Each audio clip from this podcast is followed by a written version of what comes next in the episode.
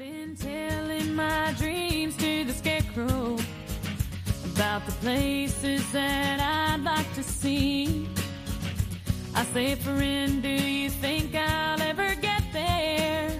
Profesionales con Corazón, un programa dirigido por Borja Milans del Bosch. So I confess my sins to the preacher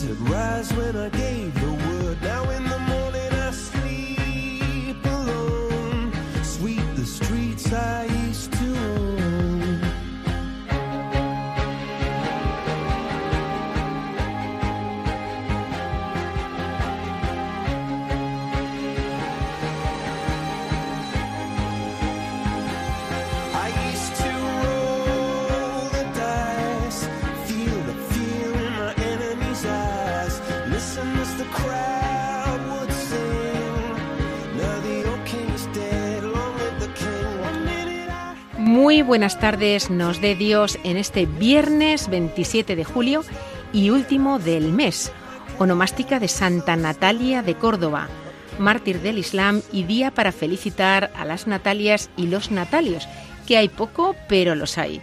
En un viernes que se presenta denso para las carreteras. Acordaos que es tiempo de vacaciones, así que en la medida de lo posible, viajad con actitud de descansar, relajaros, hacer oración y disfrutar de la familia y con los amigos. Así es, además queremos felicitar con dos días de retraso a todos los Santiagos, Jacobos, Yagos y Diegos, porque el miércoles ha sido su santo. A todos vosotros que nos escucháis también os felicitamos, pues Santiago Apóstol, al ser patrón de España, nos toca a todos por algún lado y en algún rinconcito del corazón. Bueno, quienes nos escucháis os habréis dado cuenta que hoy no nos acompaña Borja, está con nosotros Mónica. Y bueno, pues queremos dedicar el programa a Borja, que el martes fue operado de un desprendimiento de retina y esperamos que con paciencia y sin mucho movimiento se recupere bien. Se lo queremos también dedicar a Diego, que es un joven que está en coma desde hace unas semanas y que es amigo de nuestro invitado de hoy, y Alberto, mi amado esposo, que está convaleciente. Y bueno, pues en el programa de hoy, Mónica, eh, ¿qué tema vamos a traer a los micrófonos? ¿Qué es lo que vamos a abordar? ¿Con qué pasaremos este rato de tarde de verano con nuestros amigos de programa? Hoy vamos a hablar del respeto, que pareciendo muy obvio, es muy delicado e interesante. Respeto en carretera, respeto en los sitios públicos, respeto en el trabajo, respeto con los amigos y, por supuesto, respeto con la familia. Pues respetando los tiempos que tenemos y las secciones que tenemos que cubrir, vamos, manos a la obra.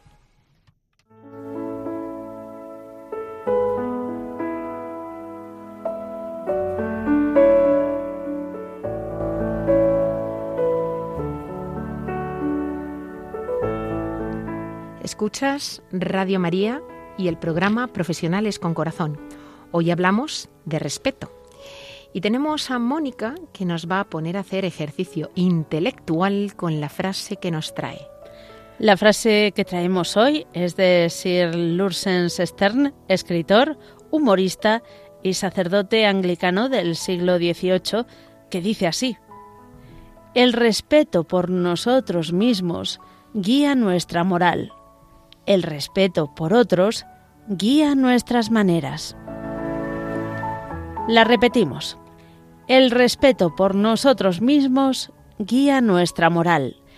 El respeto por otros guía nuestras maneras.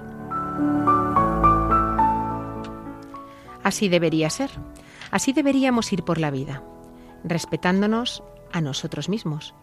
Pero ¿qué es respetarnos a nosotros mismos? Es algo muy sencillo. Es saber escucharnos, saber apreciarnos, saber comprendernos, saber aceptarnos y saber llevarnos a todas partes siendo quienes somos, sin imposturas y con la autenticidad de ser quienes somos. Debemos ser conscientes que el respetarnos como criatura predilecta de Dios, estamos respetándole a Él. Cuando nos despreciamos, le estamos despreciando a Él. El respeto hacia nosotros mismos pasa por tratarnos desde un sentido y principio de conservación vital en el que me cuido interiormente, alma y pensamientos, para poder darme hacia los demás en el mejor estado actitudinal y de limpieza de intención, comportamientos y acciones. Si me respeto por dentro y me comporto bien conmigo mismo como persona, mi vida será recta y ajustada a moral Solo así podré hacerlo e inspirar a los demás a hacer lo mismo. Cuando respetamos a las personas de nuestro entorno, nuestro modo de comportarnos irradia una luz que nos hace especiales. Es ahí cuando nuestro trato cercano, cuando nuestra forma de hablar, cuando nuestra forma de mirar y de estar en la vida se hace agradable. Respetar a los otros solo es posible cuando hemos comprendido y aprendido sobre nosotros mismos el bien que nos hace ser cuidadosos hacia adentro, contribuyendo hacia nuestro entorno con lo que nos emana del corazón. Cuando nuestros comportamientos están impregnados de respeto, las personas de nuestro alrededor corresponden en la mayoría de los casos generando unos ambientes de relación alentadores y en los que todos suman y entre todos lo hacen posible. El respeto es la forma más cordial de darnos a los demás y de salir desde nuestras maneras al encuentro de quien es diferente a nosotros.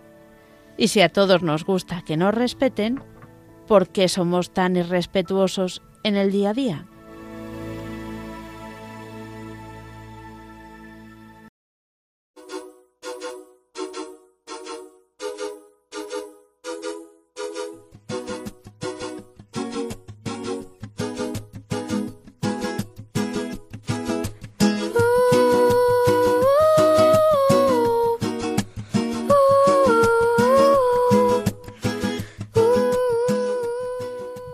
El programa de hoy hablamos del respeto. Si acabas de sintonizar o de conectar con nosotros, esto es Profesionales con Corazón, un programa de Radio María. La palabra respeto proviene del latín respectus y significa atención o consideración. Es un sentimiento positivo y significa acción o efecto de respetar, de ofrecer aprecio, consideración, atención y reconocimiento del valor de una cosa o de una persona. En su origen, en el latín, la palabra respeto significa mirar de nuevo. Por lo tanto, en vez de quedarnos en una primera mirada, hacemos por ofrecer una segunda mirada que de alguna manera nos permita apreciar las cualidades, las capacidades o las particularidades que puedan ser propias o de otras personas. Así es, Piluca, porque respetar es tener una actitud considerada hacia los demás o hacia las cosas. El respeto es la virtud por la cual reconocemos y tenemos presente de manera habitual la dignidad de las personas, como seres únicos e irrepetibles, creados a imagen de Dios, con inteligencia, voluntad, libertad y capacidad de amar, así como los derechos según su condición y circunstancias. Podemos respetar a alguien por buenas razones, porque es nuestra actitud general en la vida hacia los demás, o por malas razones. Por ejemplo, en ocasiones uno respeta a otros por miedo o recelo, porque no confía en la otra persona, porque piensa que puede tomar alguna acción que nos perjudique y haga daño, o por no quedar mal ante los demás. Qué interesante, o sea que detrás del respeto no siempre hay cosas positivas. Otras veces respetamos a otro, pues por ejemplo, por su capacidad intelectual, por su fortaleza, porque ha conseguido éxito en los negocios, por su éxito con las chicas, porque ha formado una familia sólida. ¿Qué te parece esto?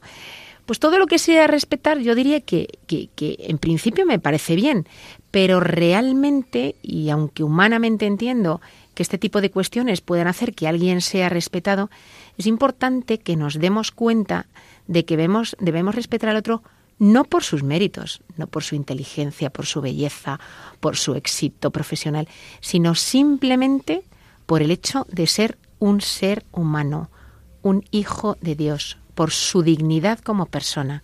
Y tanto es así, que es importante entender y aceptar que toda persona, por el hecho de serlo, es merecedora de respeto, independiente de su edad, sexo, educación o cultura, desde el momento de la concepción hasta la muerte, y que merece el mismo respeto en cualquier momento o circunstancia de su vida.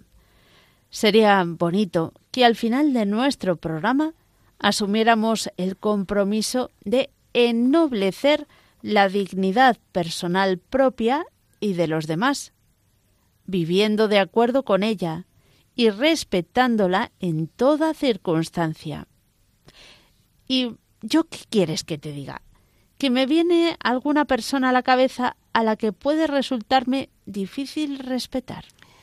Pues sí, sí, hasta ese compañero que te pone de los nervios y con quien te cuesta trabajar, incluso dar los buenos días de corazón, a ese tienes que respetarle, aunque lo que te pediría el cuerpo es dejarle en evidencia, pasar de él o a veces incluso mandarle a paseo.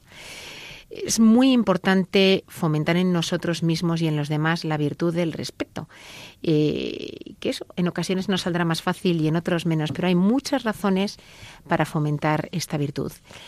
Primero, pues porque es la primera e indispensable condición para la convivencia entre las personas, ya sea en casa, ya sea en el trabajo, ya sea eh, pues eh, convivencia a nivel país, en España, a cualquier nivel, cualquier comunidad para convivir requiere de respeto.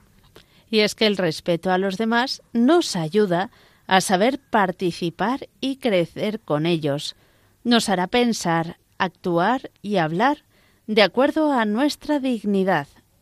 En eso se manifestará otra cosa muy importante, que es el respeto hacia nosotros mismos.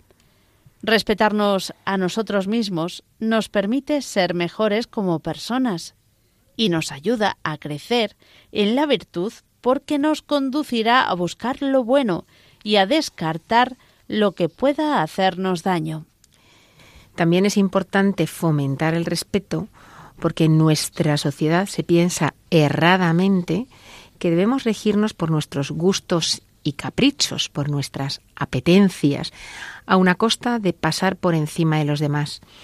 Esta visión, esta forma de vivir, impide establecer relaciones interpersonales positivas y al final a lo que conduce es a la soledad y al vacío. Porque en algunos ambientes materialistas de nuestra sociedad se piensa que vale más y merece más respeto el que más tiene y no el que más es como ser humano. Esto lleva a poner los ideales e ilusiones en lo material y elimina el sentido trascendente y la posibilidad de una realización y una felicidad más profundas. Y sobre todo porque hay algunos derechos que no proceden de ninguna obra realizada por el hombre, sino de su dignidad como persona humana. Y hay otros, sin embargo, que adquiere por su manera de vivir y de pensar al ennoblecer su dignidad. Esto es muy curioso porque efectivamente a veces yo creo que en el respeto, igual que en la confianza, pensamos que la persona que tenemos enfrente tiene que ganarse nuestro respeto, tiene que ganarse nuestra confianza. Y esto lo que, lo que, lo que estamos diciendo hoy es, no es así. Por ser persona, por haber sido creado a imagen y semejanza de Dios, eh, tiene una dignidad que le hace merecedor. No tiene que hacer ningún otro mérito para ganarse nuestro respeto. Así es, y es que a la raíz de los grandes problemas de nuestro mundo encontramos precisamente profundas faltas de respeto. En consecuencia, las soluciones que con tanto afán buscamos radican en la vivencia de este valor, que es un tesoro, en sus diversas facetas. Es decir, que cuando aprendemos a respetar al medio ambiente y administrar bien los recursos que nos regala la naturaleza, se evitarán catástrofes presentes y futuras. Todos disfrutaremos de un lugar más próspero para vivir como Dios quiere. Cuando todos respetamos las leyes de tráfico, por ejemplo, cuántos accidentes y a lo mejor algunos hasta mortales estaremos previniendo. Cuando todos decidimos ser honestos, respetando, por ejemplo, las leyes fiscales, redundará en el bien de muchos. Cuando pensamos antes en el respeto a los derechos de los demás que en los nuestros, pues a lo mejor si lo hiciéramos así, habría menos hambre, habría menos pobreza, habría menos marginación. Cuando actuamos una y otra vez de acuerdo a la máxima del respeto, y yo diría que esa máxima puede ser la de trata a los demás como quieras que te traten, todos viviremos más felices y tranquilos. Se acabará la violencia, se acabará la delincuencia, se acabarán las injusticias y tantos otros males. La lista podría extenderse, pero pueden parecer falsas promesas o sueños irreales.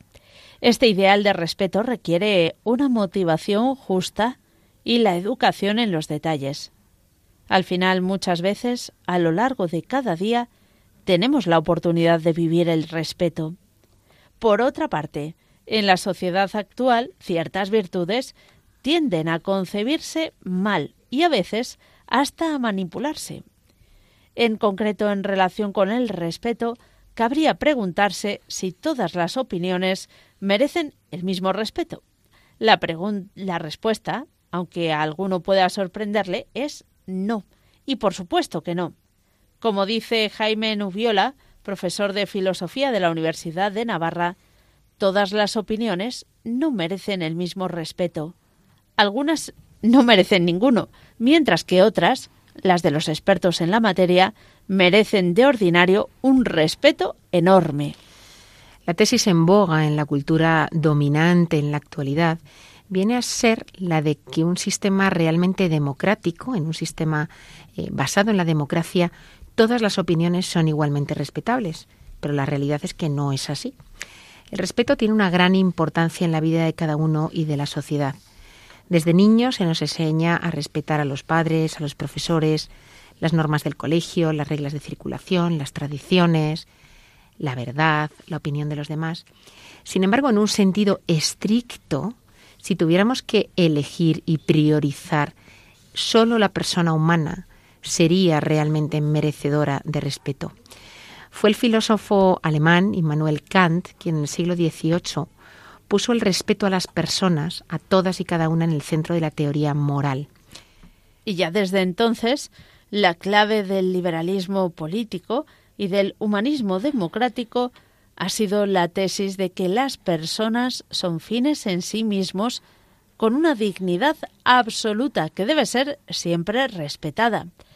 Pero tratar con un profundo respeto a todas y cada una de las personas no significa en ningún caso que las opiniones de todas y cada una de ellas merezcan respeto, y menos aún que lo merezcan en igual medida, del mismo modo que puede ocurrir con sus acciones, que pueden ser buenas o malas. No son materias opinables aquellas ya resueltas por la ciencia o por la experiencia acumulada de la humanidad, la ley de la gravedad, que el fuego quema, en cambio, en muchas otras áreas hay diversas materias legítimas de pensar. En muchos campos no hay un consenso, o quizás, aun cuando haya un consenso mayoritario, no se excluye que las opiniones minoritarias o divergentes tengan algún valor. Esto es, que podamos aprender algo de ellas, que podrían encerrar algo valioso. Cuando hablamos de opiniones nos referimos de ordinario a los diferentes pareceres en materias discutibles y discutidas, abarca desde la mejor manera de organizar la sociedad política, de resolver los problemas de la convivencia humana, hasta las preferencias en materias deportivas, artísticas, culturales, pues que pueden ser muy opinables. Y por el contrario, todos tenemos comprobado que no compensa invertir tiempo en tratar de aprender de una persona ignorante en una materia, que no tenga especial cualificación o conocimiento de primera mano. Lo peor es cuando el ignorante, y hoy por hoy lo vivimos con frecuencia, argumenta ideológicamente, esto es, defiende una opinión desde una posición preconcebida, sin atenerse a los hechos ni a las opiniones opuestas. Pensemos, por ejemplo, en los debates parlamentarios. En este sentido, muy a menudo son la forma más contraria posible a un genuino diálogo, pues son una mera confrontación dialéctica resuelta finalmente por la mecánica de los votos. Para un diálogo racional, para un examen constructivo de las diversas opiniones sobre un asunto opinable, hace falta estar al menos de acuerdo en que si el oponente presenta mejores razones que las nuestras, cambiaremos de opinión. Nos pasaremos de todo corazón a sostener, y ahora con más decisión y valentía, la posición que antes atacábamos. De modo que respetar a una persona no implica respetar y dar por válidas, por defecto, sus opiniones, si éstas, por ejemplo, parten de la ideología o parten del desconocimiento. Del mismo modo que respetar a una persona no implica aceptar que cualquier acción realizada por ella es buena y correcta. Y pensemos ahora, ¿y en el trabajo? ¿Cómo se aplica todo esto en nuestro entorno laboral? El respeto a cada persona es fundamental en cualquier entorno y, por supuesto, es clave para un ambiente positivo y más productivo en el trabajo. Comportamientos sencillos pueden ser la clave de esa convivencia respetuosa. Por ejemplo, hablar con un tono de voz moderado para evitar incomodar a quienes están alrededor. Corregir a otro en privado. Mantener ordenado y limpio el entorno de trabajo. Respetar la privacidad de los demás, es decir, no mirar sus pantallas de ordenador o escuchar sus conversaciones privadas. ¿Qué de ejemplos se me ocurren, Mónica, eh? de situaciones cada día en las que podemos respetar o faltar al respeto a quien está a nuestro lado, incluso sin darnos cuenta? Eh, o no solo a quien está a nuestro lado, ¿no? Pero, pues yo qué sé, por ejemplo, si hago un pedido de material, o no lo hago, ¿eh? cuando cojo el último bolígrafo disponible, para que cuando otro compañero pues necesite bolígrafos, lo tenga a su alcance o, por ejemplo, llegar puntual a las reuniones por respeto al tiempo de los demás, cosa en lo que los españoles fallamos, pero mucho, mucho, mucho. Y tengo que decir que yo la primera, ¿eh? Yo la primera, o sea que en tono el mea culpa. O situaciones como, por ejemplo, cumplir con los plazos a los que te has comprometido para entregar un trabajo, para entregar un proyecto, para entregar una información, para no distorsionar a otras personas. Darte cuenta de que a lo mejor esa información que tú tienes que dar está condicionando el que otro pueda hacer su trabajo. O, por ejemplo, es cuestión de respeto también el dar cabida a que los demás contribuyan con sus puntos de vista o con su trabajo. También es respetar, tratar a las personas con cortesía y educación, escuchándoles, evitar la crítica. Ni que decir tiene que también el trabajo es fundamental respetarnos a nosotros mismos, ¿eh? porque estamos hablando de respetar a los demás, pero también respetarnos a nosotros mismos. ¿Y cómo? Pues también se me ocurren distintos ejemplos. Para empezar, con la indumentaria. Cuando una persona viste de forma inadecuada para el entorno en que se encuentra, ya sea por llamativa, ya sea por provocativa, ya sea por estar fuera de tono, podría de algún modo transmitir que no reconoce en sí misma suficiente dignidad como para valorarse simplemente por lo que es, que necesita de extras para que su persona sea considerada. Me respeto cuando acepto mis virtudes, pero también mis defectos, e incluso me permito cometer errores y no me avergüenzo por ello. ¿Por qué no? ¿Quién es perfecto? Y por supuesto, sin tener problema, para pedir perdón y para perdonarme a mí mismo. Me respeto cuando entiendo mis ritmos, cuando no me frustro al ver que los ritmos de los demás son diferentes al mío, cuando acepto mis capacidades y tampoco me inquieto porque haya personas con capacidades que yo no tengo tan bien desarrolladas. Me respeto, por ejemplo, cuando no me dejo hundir por críticas, por comentarios negativos o incluso por faltas de respeto. Es más, una persona que se respeta a sí misma toma medidas para detener las faltas de respeto de los demás. Me respeto cuando soy humilde, cuando necesito alardear es porque creo que mi valor no está suficientemente claro.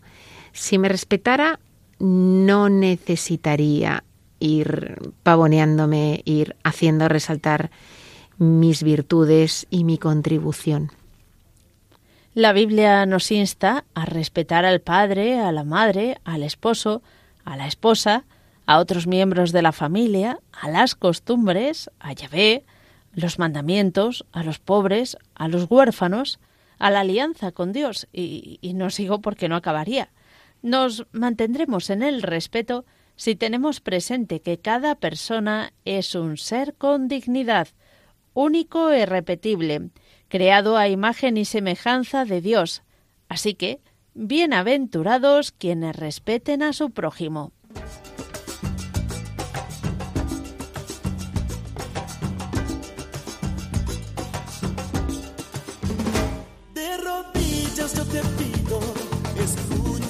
Oración. Un humilde enamorado que perdió su corazón.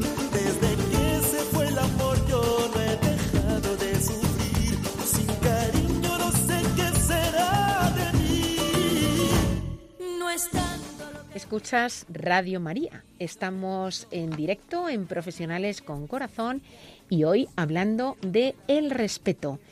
Y bueno, hoy nos acompaña en el estudio Ignacio Pausa. Por segunda vez se ha aficionado a esto de Radio María. Bienvenido, Ignacio. Hola, buenas tardes. Muchas gracias por volverme a invitar. Siempre un placer estar con vosotros. Y presentamos a Ignacio, si te parece. Tiene 55 años y es psicólogo especializado en diagnóstico clínico desde la perspectiva de la psicología dinámica. Es grafólogo, coach y sinergólogo. Ha desarrollado su carrera profesional en el ámbito de los recursos humanos durante 33 años. De estos años, 25 en puestos directivos en diferentes compañías y sectores de actividad, tanto en España como en el extranjero. Es un hombre de fe y es esta la que da sentido a su vida y le sostiene y alegra el corazón, a pesar de las dificultades del día a día. Tiene dos hijos de 17 y 20 años. Ignacio, o como diría Borja, Nacho para los amigos. La primera pregunta ya te la sabes, el resto lo que surja. ¿Qué nos dirías que es para ti el respeto? Bueno, pues eh, yo escuchándoos que me quedo siempre admirados de lo bien que preparáis el programa y de la cantidad de, de temas y sugerencias que proponéis. Para mí yo creo que el respeto es el compendio de una identidad lograda. El respeto es fundamentalmente esa educación que uno ha recibido en el vínculo intersubjetivo con otros. El respeto significa respetarse a sí mismo porque has aprendido a respetar la singularidad, la otredad del otro. Vosotros al principio de vuestra introducción del programa hablabais de el respeto a la naturaleza, a los otros, a las cosas, a la vida, a Dios. Fundamentalmente el respeto es la ejemplificación de un vínculo que ha sabido generar dos espacios, el propio y el ajeno, y en esa intersubjetividad, en esa conexión que siempre se produce, eh, saber que el otro tiene un espacio como yo tengo derecho a tenerlo, pero desde la dignidad. En psicología dinámica hay un principio que es que dice que la identidad, el yo es siempre un nosotros. No podemos generar un yo logrado si no hemos incorporado a muchos otros que nos fueron primigenios, fundamentalmente la relación de la madre con el niño, que es una relación cuando es amorosamente y suficientemente sana, es fundamentalmente una relación de cuidado. ¿Y el cuidado qué es? Es el sostén, es la palabra, es la mirada, es el deseo deseante de ese sujeto que es singular y único, que no es original, porque ningún ser humano es original, ninguno somos originales. Y esto es un, es un término que genera mucha crispación hoy en día, que vivimos una sociedad anónima donde todo el mundo quiere ser diferente del otro. El ser humano no es original porque todos tenemos los mismos deseos, que básicamente son, todos deseamos ser amados por otros, Todos necesitamos y deseamos amar. Todos somos vulnerables, todos tenemos miedos, todos queremos tener vidas logradas para nosotros y los nuestros. Todos deseamos tener logro en nuestras vidas, a nivel personal, a nivel social, a nivel familiar, a nivel de reconocimiento de otros. Por consiguiente, ningún ser humano en la historia de la humanidad es original con respecto a otros congéneres. Y eso es lo que las tradiciones sapienciales y las religiosas, y por supuesto el cristianismo, genera el concepto de hermandad. Somos por eso hermanos porque nunca somos originales. Y sin embargo, como criaturas de Dios con nombre y apellidos propios, todos estamos llamados a ser singularmente nosotros mismos, con nombre y apellidos propios. Pero la singularidad no excluye la otredad y no nos hace necesariamente originales, porque nunca vamos a ser originales. Lo que tenemos que hacer es ser singularmente aquello que estamos llamados a ser. Ortega y Gasset, en Meditaciones del Quijote, mm, decía algo que a mí me parece muy importante, y es que todo ser humano tiene que encontrar cuál es su vocación, y definía la vocación como la conciencia de una misión.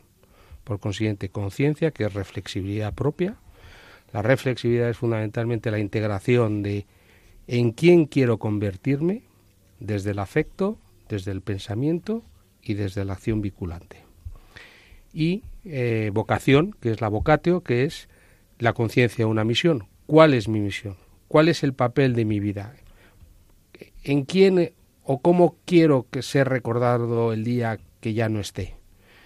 Y eso es eh, todo un trabajo que se hace siempre en compañía de otros, con otros y para otros. Por eso el respeto, desde mi punto de vista, un poco es el compendio de una identidad lograda. Un trabajo arduo donde se requiere fundamentalmente, paradójicamente, dos actitudes.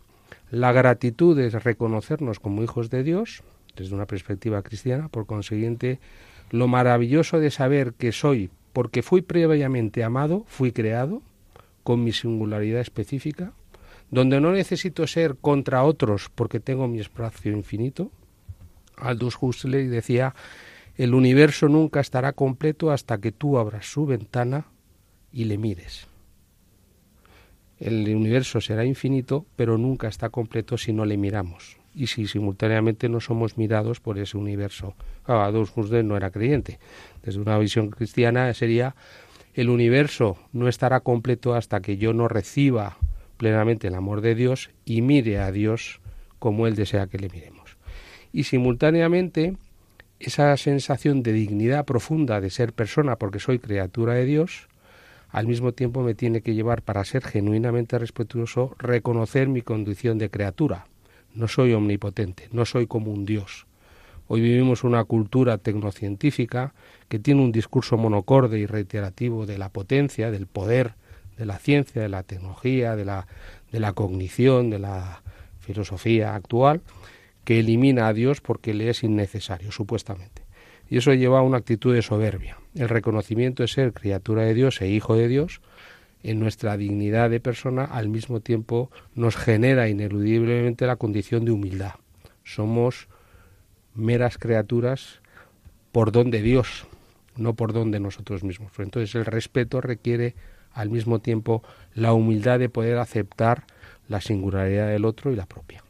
Y después hay un aspecto que vosotros habéis mencionado que a mí me parece fundamental cuando decíais y tengo que ser capaz de respetar al otro, aquel que me desagrada y que me interpela negativamente, pues ese es el reto del respeto. Es verdad que cuando otros nos interpelan es porque en el fondo están movilizando situaciones insuficientemente trabajadas por nosotros y por ello esos son como los actores que activan las problemáticas que tenemos nosotros. Por eso el respeto requiere siempre una educación interior, una, una, una actitud misericordiosa, es decir, simultáneamente cordial hacia nosotros mismos y al mismo tiempo reconocedora de nuestra propia miseria. Todos tenemos nuestras propias miserias y el otro, el otro tiene las suyas y seguramente el otro pone en evidencia, interpela y activa las propias. Con lo cual, eso es muy, a ver, es muy fácil de decir, y es muy fácil después de llevar a, a la interiorización personal, pero El que sea difícil no significa que no hagamos explícito el proceso. El otro puede ser justamente incluso aquel que nos interpela negativamente, puede ser el, eh, la persona que nos ayuda a ser mejores, en el respeto. Y, y vosotros habéis dicho algo fundamental. No puedes hacerte respetar si no te respetas a ti mismo. Por eso la educación en el respeto a sí mismo es crucial en la familia. Bueno, Ignacio, qué cantidad de ideas nos has dado en muy pocos minutos. Vamos a tratar de profundizar un poquito en alguna de ellas, ¿no? Eh, decías que realmente no somos originales porque todos tenemos los mismos anhelos, todos tenemos las mismas aspiraciones, aspiraciones trascendentes. No quiere decir que todos queramos dedicarnos a lo mismo profesionalmente, pero que tenemos las mismas aspiraciones trascendentes en la vida. Pero sin embargo decías que sí que somos singulares y que tenemos que respetar la singularidad del otro. Mm, ayúdame a entender esto mejor. ¿Qué quiere decir esto de que tenemos que aprender a respetar la singularidad del otro? Eh, a ver, Martin Buber hablaba del yo-tú. Entonces, el, el otro, como un tú, puede parecernos como, como un extranjero.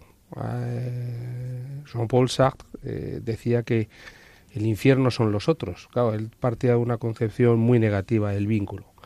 La singularidad, ¿qué quiere decir? Cuando yo digo que ningún ser humano es, ni puede ser, ni desde mi punto de vista mm, es necesario que sea original, esto suena muy mal, porque parece como que nos quita justamente lo que hoy la, la- cultura actual nos llama permanentemente, paradójicamente una sociedad que hace de la, de la, de la indistinción uno de sus lemas más, más genuinos. ¿no? Eh, no ser original no significa ser necesariamente singulares. Todos queremos ser nosotros mismos. Tú no quieres ser como tu madre, ni como tu hermana, ni si tienes una hija como tu hija. Tú quieres ser genuinamente la persona que tú consideras en tu máxima expresión. Como lo pueda ser tú, como lo pueda ser yo, cualquier ser humano. En la época prehistórica, en la histórica, ahora y dentro de 200 años. Todos querremos ser singularmente nosotros mismos. Pero lo que yo quiero decir que no somos originales es porque todos tenemos los elementos necesarios y comunes que nos hacen ser hermanos de una misma especie, porque todos anhelamos básicamente en todas las culturas, en todas las épocas históricas, cualquiera que sea el elemento de Occidente o de Oriente, de las sociedades precolombinas o de las occidentales o de las africanas, eh, hay una comunidad de criterios trascendentes del ser humano, que básicamente son siempre los mismos. Querer, ser querido, respetar, amar, lograrse en las formas culturales que cada sociedad haya establecido como propias y singulares, porque cada sociedad ha buscado su manera de instalación existencial en función de su circunstancia, época histórica, culturas, etcétera. Pero todos hay una comunidad de criterios. No se encuentra ninguna sociedad que desee eh, generar dolor a sí mismo o a los demás como un elemento eh, de valor, de virtud. No hay ninguna sociedad. Podrá haber sociedades más agresivas o menos agresivas, pero serán agresivas respecto a otros o respecto a sí mismos, pero eh, por un grado de desarrollo mayor o menor. Pero todo, todo ser humano siempre anhela lo mejor para sus prójimos. Por eso, eh, cuando estudias la literatura clásica o sapiencial, eh, puedes leer textos de épocas eh, prehistóricas o ante- anteriores a Cristo, de cualquier época, y siempre hay una comunidad de criterio. En todas las religiones, en todas las orientaciones existenciales y en las propias terapias, cualquiera que sea la, la actitud. Incluso en una sociedad laica como la actual, que, que, ha hecho de orgullo el haber matado a Dios y eliminado a Dios como algo que más bien viene a molestar. Sin embargo, eh, se reconoce la ejemplaridad de aquellas personas, cualquiera que sea su orden social, políticos o religiosos, que hayan encarnado eh, comportamientos virtuosos. Por ejemplo, estoy pensando ahora en Mandela, o estoy pensando en Gandhi, o estoy pensando en Teresa de Calcuta más allá de las singularidades credenciales que cada una de estas personas hubieran tenido, su valor virtuoso y ejemplarizante para el resto de las personas no son a lo mejor sus ideales, su, su pensamiento, lo que ellos pudieran o no pensar, sino la encarnación de una serie de virtudes que llegaron a posiblemente encarnar. Eh, lo, desde mi punto de vista, desde mi fe, lo maravilloso del cristianismo es lo que decía Ratzinger en una de sus encíclicas. Nosotros no hablamos de un concepto, hablamos de una persona que ejemplifica una tipología de vínculo específico, que es siempre la del respeto. Respeto al otro, respeto al que le agrede, perdónalos porque no saben lo que hacen, que es la expresión genuina del respeto. Manteniendo su singularidad, que es su vocación, que no negociaba con nadie, ni tan siquiera con los apóstoles. ¿eh? Recordemos la escena con Pedro, donde Jesús tiene una reacción agresiva. ¿eh? Y le dice, quítate, apártate de mí, Satanás, porque le está intentando, es decir, es un hombre, Jesús, que fiel a su vocación, respeta su vocación, se respeta a sí mismo y no negocia. El respeto es la expresión genuina de una persona o una identidad lograda. Y para mí, evidentemente, un compendio de virtudes y de cualidades que, que exigen un trabajo extraordinario, fundamentalmente un trabajo de introspección, de humildad, de gratitud, de reconocimiento y de saberse acompañado y necesitado siempre del otro sin perderse en el otro. Entonces, para mí, la singularidad no es contradictoria respecto a la originalidad, ni el no ser original es un hándicap, es al contrario, es la oportunidad de vincularme como hermano con un otro eh, que es en lo profundo y en lo misterioso de la condición humana semejante a mí. Yo la idea de la singularidad, eh, pensando también un poco en nuestro día a día, en nuestros entornos de trabajo, incluso en los entornos familiares, la pienso eh, relacionada con el término que se utiliza hoy en día tanto, ¿no? De la diversidad. Eh, al final, aunque todos tengamos las mismas aspiraciones, busquemos lo mismo, pues oye, cada cual tiene sus virtudes, cada cual tiene sus defectos, cada cual tiene eh, sus cosas buenas y sus cosas menos buenas. Cuando tú estás con una persona que es muy como tú, es fácil o más fácil comprenderla es, eh, es, más fácil entenderte con ella y en consecuencia a lo mejor es más fácil el respetarla, porque de alguna manera hay una identificación casi inconsciente, ¿no? Mientras que cuando eh, estás con una persona que en ese sentido es diferente a ti, tiene virtudes distintas, eh, a lo mejor algunas que tú no tienes las tiene más desarrolladas, otras que tú crees que son fundamentales y tú las tienes bien, resulta que no, en él no funcionan, pues es más fácil ese comprender al otro, es más difícil ese diálogo con el otro y es más difícil incluso el respeto. Pero quizá precisamente por esa singularidad, porque somos diferentes, podemos complementarnos podemos ayudarnos, ¿eh? en lo que yo soy más fuerte y tú menos, yo te ayudo a ti, y viceversa. ¿eh? Aprendemos de uno de otro, hacemos un equipo más fuerte y de ahí debería surgir, al contrario, ¿no? un mayor nivel de respeto por aquello que esa persona aporta, no ya desde un punto de vista simplemente egoísta. ¿eh? Respeto eso que en él es bueno, que es una aportación diferencial inherente a, a su persona. ¿no? A ver, yo cuando oigo el concepto de diversidad, eh, si lo escucho desde el término sociopolítico, a mí me parece que es un concepto que se utiliza mucho para, para de alguna manera, relativizar determinados conceptos de, de, de, virtud que hablábamos en otro programa, ¿no? Y donde se quiere generar espacio para que todo es igual y todo es lo mismo, lo que decíais vosotros antes en vuestra lección, que todo tiene el mismo orden de prioridad. Ese concepto de diversidad yo lo cojo entre comillas. Por supuesto. Respecto a lo que tú comentas, yo creo que el otro es siempre un complementario y que en lo que decía yo antes, el yo es siempre un nosotros, para, paradójicamente, es que la vida humana es paradoja, eh, que no quiere decir contradicción, Paradoja es la inclusión de elementos aparentemente contradictorios, sin embargo, en una unidad significativa que da razón de. Eh, todo ser humano necesita la complementariedad de otros y todos necesitamos a alguien que sea singularmente ella y que nos va a aportar.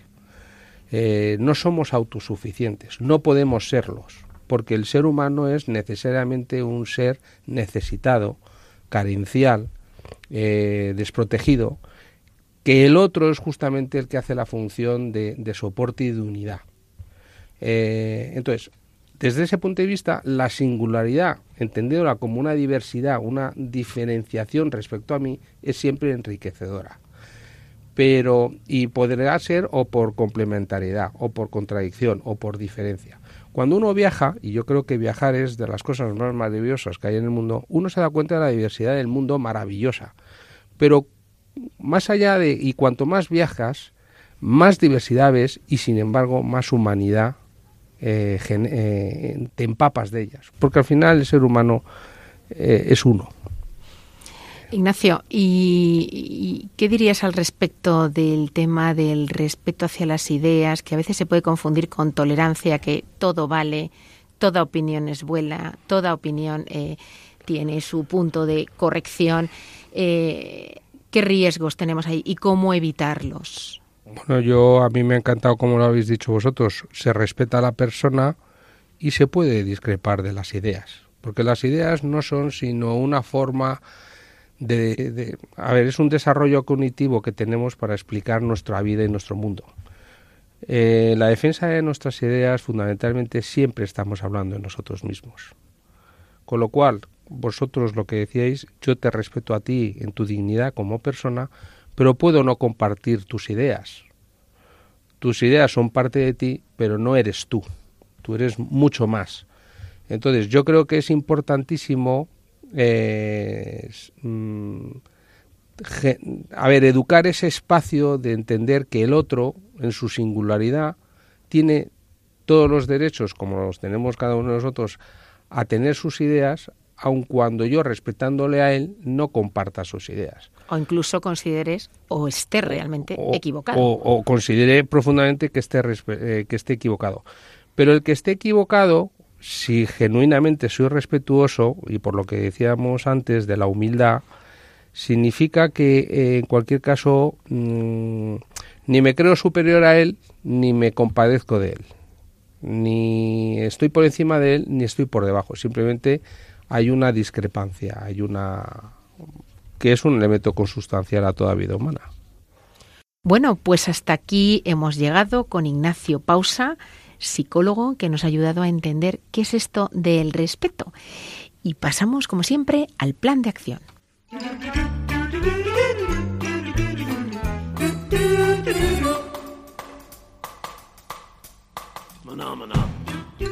Pues como siempre, sacamos lápiz y papel y con esta sintonía que tenemos vamos a poneros deberes. Son sencillos y muy fáciles de aplicar en el día a día. Y vamos a dividirlo en dos partes. Respeto a uno mismo y respeto a los otros.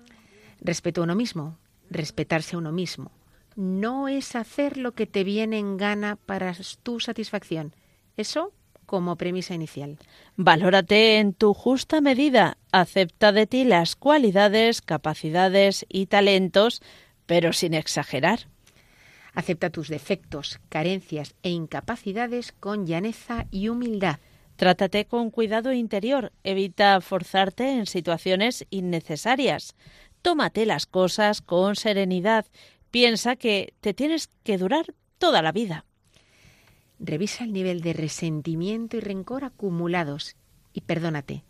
Acéptate con esa miseria. Reconoce que eres criatura de Dios y por ello un ser único en el mundo y que Dios te ama tal cual eres. Sobre el respeto a los otros, mira a las personas con buenos ojos, por segunda, por tercera o cuarta vez si no lo has conseguido antes. Acéptales en su dignidad por el hecho de ser hijos de Dios. Deja de lado las etiquetas y los prejuicios que puedas tener sobre ellos y descubre las cualidades que hay en cada persona. Ofrece escucha de calidad, trato amable y educación.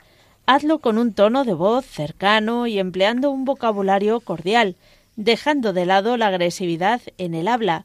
Ofrece la calidez que te gusta recibir a ti.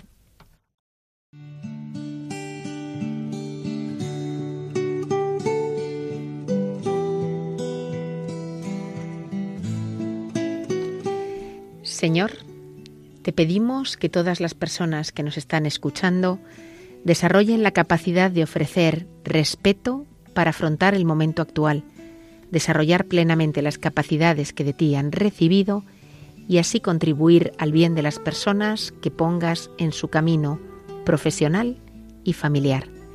Jesús, en ti confiamos.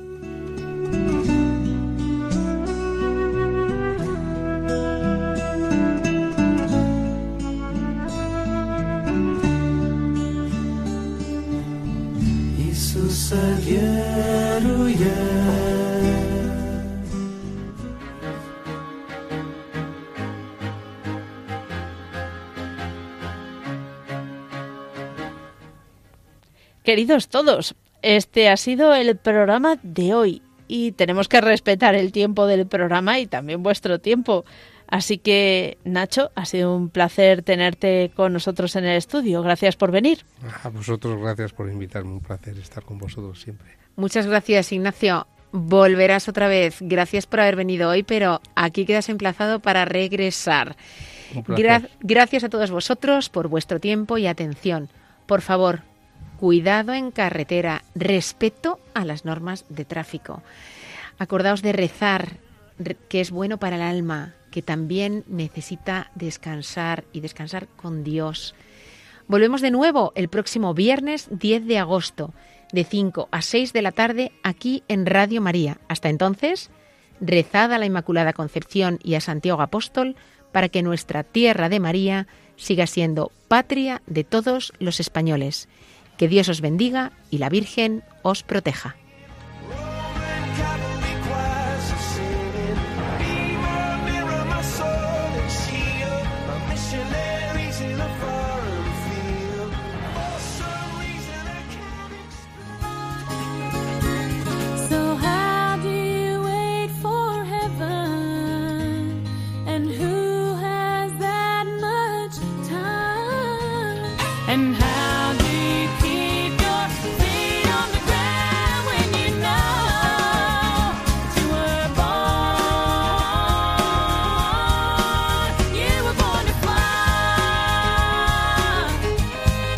Profesionales con Corazón, un programa dirigido por Borja Milans del Bosch.